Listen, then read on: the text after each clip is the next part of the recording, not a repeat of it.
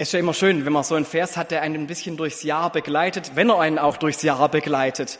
Aber manchmal ist es ja wirklich so, dass einem dieser Vers dann immer mal wieder irgendwo verkommt oder man auch vielleicht Jahre später noch sich erinnert, dass das mal Jahreslosung war.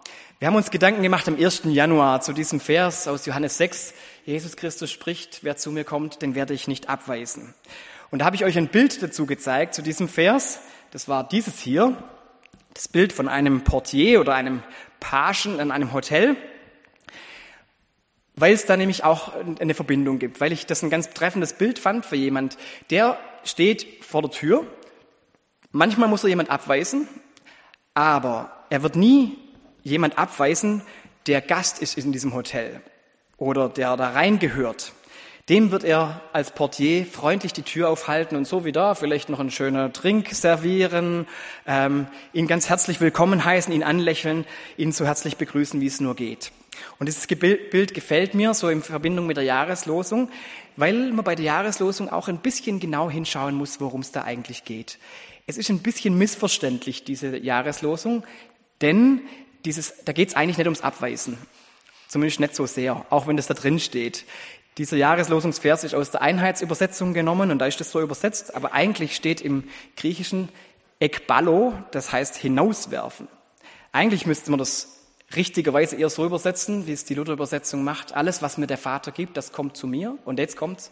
Und wer zu mir kommt, den werde ich nicht hinausstoßen. Jetzt kann man sagen, das ist ja Kaffeesatzleserei, ob abweisen oder hinausstoßen, aber es ist eben nicht nur. Es ist eben schon ein kleiner Unterschied, ob man jemand abweist oder ob man jemand hinausstößt. Der Unterschied ist der, beim Hinausstoßen geht es um die, die schon drin sind.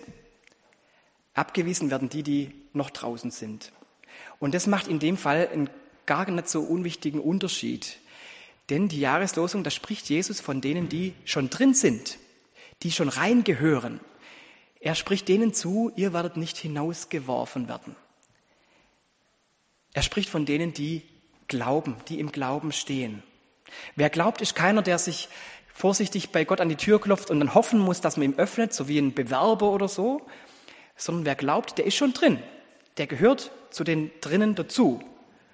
Und der darf hören, dass er nicht hinausgestoßen wird. So wie es ein Page eben auf keinen Fall machen würde, wenn er weiß, der, der vor mir steht, ist ein Gast in meinem Hotel. Also wenn er weiß, der steht auf der Gästeliste, der hat hier eine Buchung, der hat hier eine Reservierung oder sowas, dann wird er ihm auf jeden Fall die Tür aufhalten und ihn nicht hinausstoßen. Oder wenn das vielleicht sogar ein Stammgast ist im Hotel, der schon oft da war und den man einfach kennt, wird der Page ihm natürlich die Tür aufmachen. Oder wenn das vielleicht sogar jemand ist, der im Hotel wohnt, auch das gibt's ja. Es gibt Menschen, die wohnen tatsächlich im Hotel. Udo Lindenberg ist immer das klassischste Beispiel, der wohnt im Hotel. Wenn der doch ankommt in diesem Hotel, dann wird, da kennt man ihn natürlich. Und dann macht der Page, der Portier, macht ihm natürlich die Tür auf, weil er weiß, der gehört hier rein, der gehört dazu.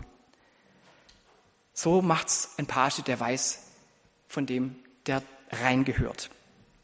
Wenn ich Urlaub mache, dann verkehre ich meistens nicht auf dem Niveau, dass da ein Portier vor der Tür steht oder so. Das war, glaube ich, noch fast nie so in den äh, Locations, wo ich so unterkomme. Die sind meistens irgendwie höherklassig, also da komme ich nicht an. Bei mir ist es eher so, dass da manchmal Türen sind, die auch zu sind. So wie jetzt im letzten Urlaub zum Beispiel, da war links unten dieses Hostel, dieser Glaseingang.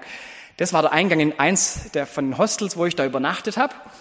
Und da war es so, da kriegt man natürlich, wenn man dann eincheckt, kriegt man eine kleine Karte. Und mit der kommt man dann rein, zu jeder Zeit, egal wie spät es nachts man heimkommt. Die Karte hinhalten, Tür geht auf und man kommt rein. Weil die Karte natürlich dem System sagt, der gehört hier rein. Dem gehören hier die Türen geöffnet. Auch wenn es tief in der Nacht ist. War manchmal so. Oder wenn es geregnet hat oder so, dann weiß man immer, wenn ich nichts zum Unterstehen finde, die Karte an die Tür hinhalten und sie geht auf und ich werde nicht hinausgeworfen, ähm, weil ich da reingehöre. Und ich habe sogar noch mehr. Also zum Beispiel, man kriegt da kostenlos Zugang zum WLAN, weil es schon bezahlt ist. Auch das wird man nicht hinausgeworfen, weil man dazugehört. Der, der reingehört, der wird nicht hinausgeworfen. Drinnen war es dann so, das war so der Innenbereich von diesem schönen Hostel, sieht ein bisschen leer aus, da waren natürlich eigentlich viel mehr Menschen, aber das ist dann schon, wenn man da reinkommt, dann ist dann der Platz, wo man Leute trifft, wo, wo es irgendwie angenehm ist, auch großzügig ist. Also wo man auch gern drin ist. So war das da. Da hört man gerne, man wird nicht hinausgeworfen. Man gehört hinein. Ich habe das dieses Jahr dann sogar noch, noch ein bisschen anders erlebt, wenn ich bei Privatleuten übernachtet habe. Da war es einmal zum Beispiel so, da habe ich, da musste ich mir eine App runterladen und dann mit einem gewissen Code habe ich dann eine Tür, die völlig fremd war, an einem Haus in so einem Vorort ähm, mit, meinem mit meinem Telefon aufmachen können.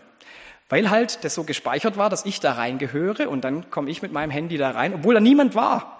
Also der, der Besitzer war gar nicht da, ich bin der Besitzerin, Roxana heißt die, bin ich nie begegnet, aber die hat mir ihre Türe geöffnet, ihr Haus geöffnet, weil sie wusste, ich bin der Richtige, der da reingehört. Ich stehe auch bei ihr auf der Liste, auf der Gästeliste. Ganz interessant, dass man dann dazugehört. Man weiß, ja, wer dazugehört, wird nicht abgewiesen, wird nicht hinausgeworfen. Die Jahreslosung bezieht sich so ein bisschen auf die, die dazugehören.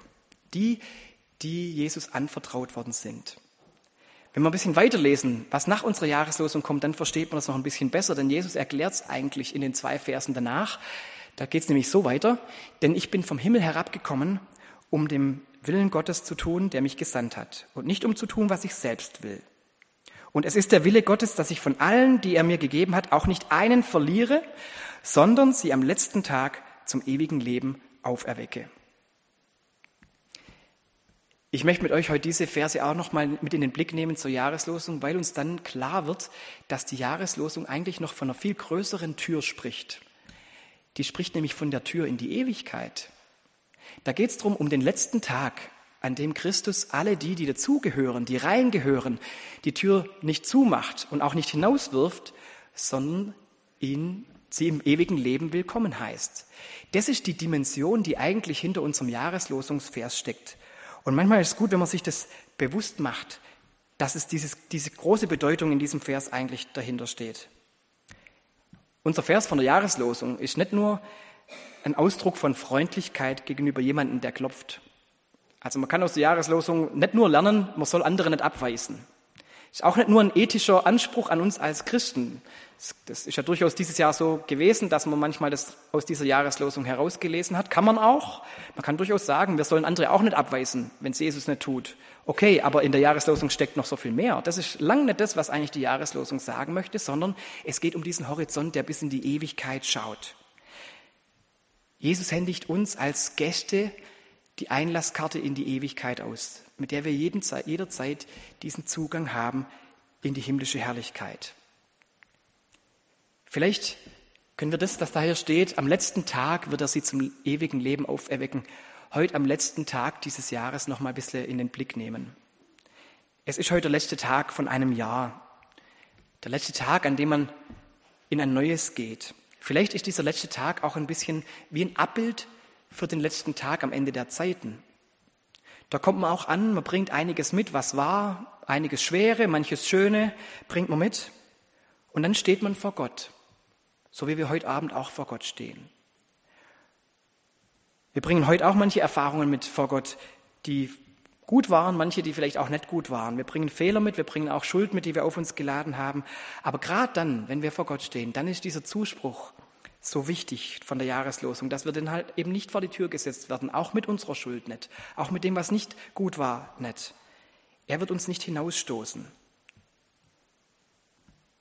Wenn wir Abendmahl feiern, dann ist es die Erinnerung daran, dass wir die Zugangskarte in die Ewigkeit bereits bekommen haben.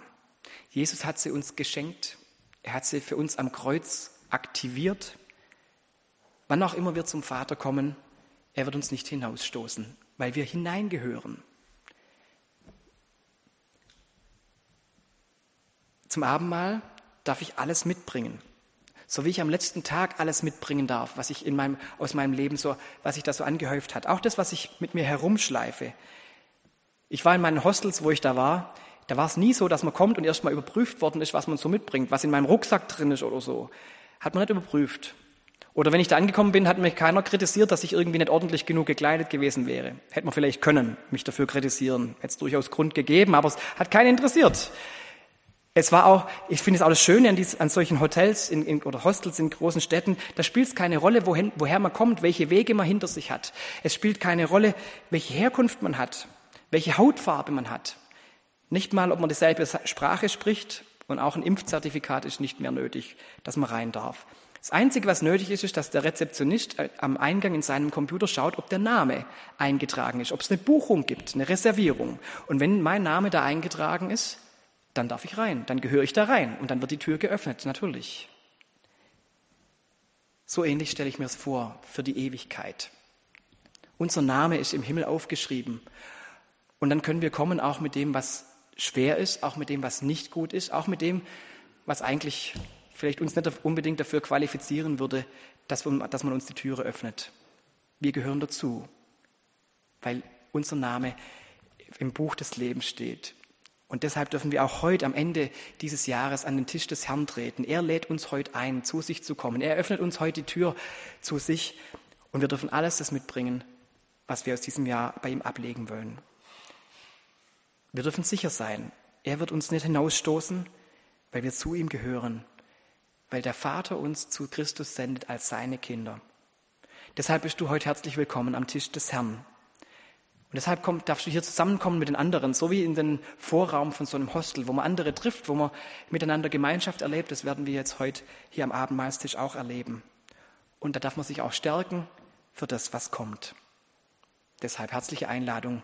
Du wirst nicht hinausgestoßen, sondern dir werden die Türen geöffnet. Bis in die Ewigkeit. Amen.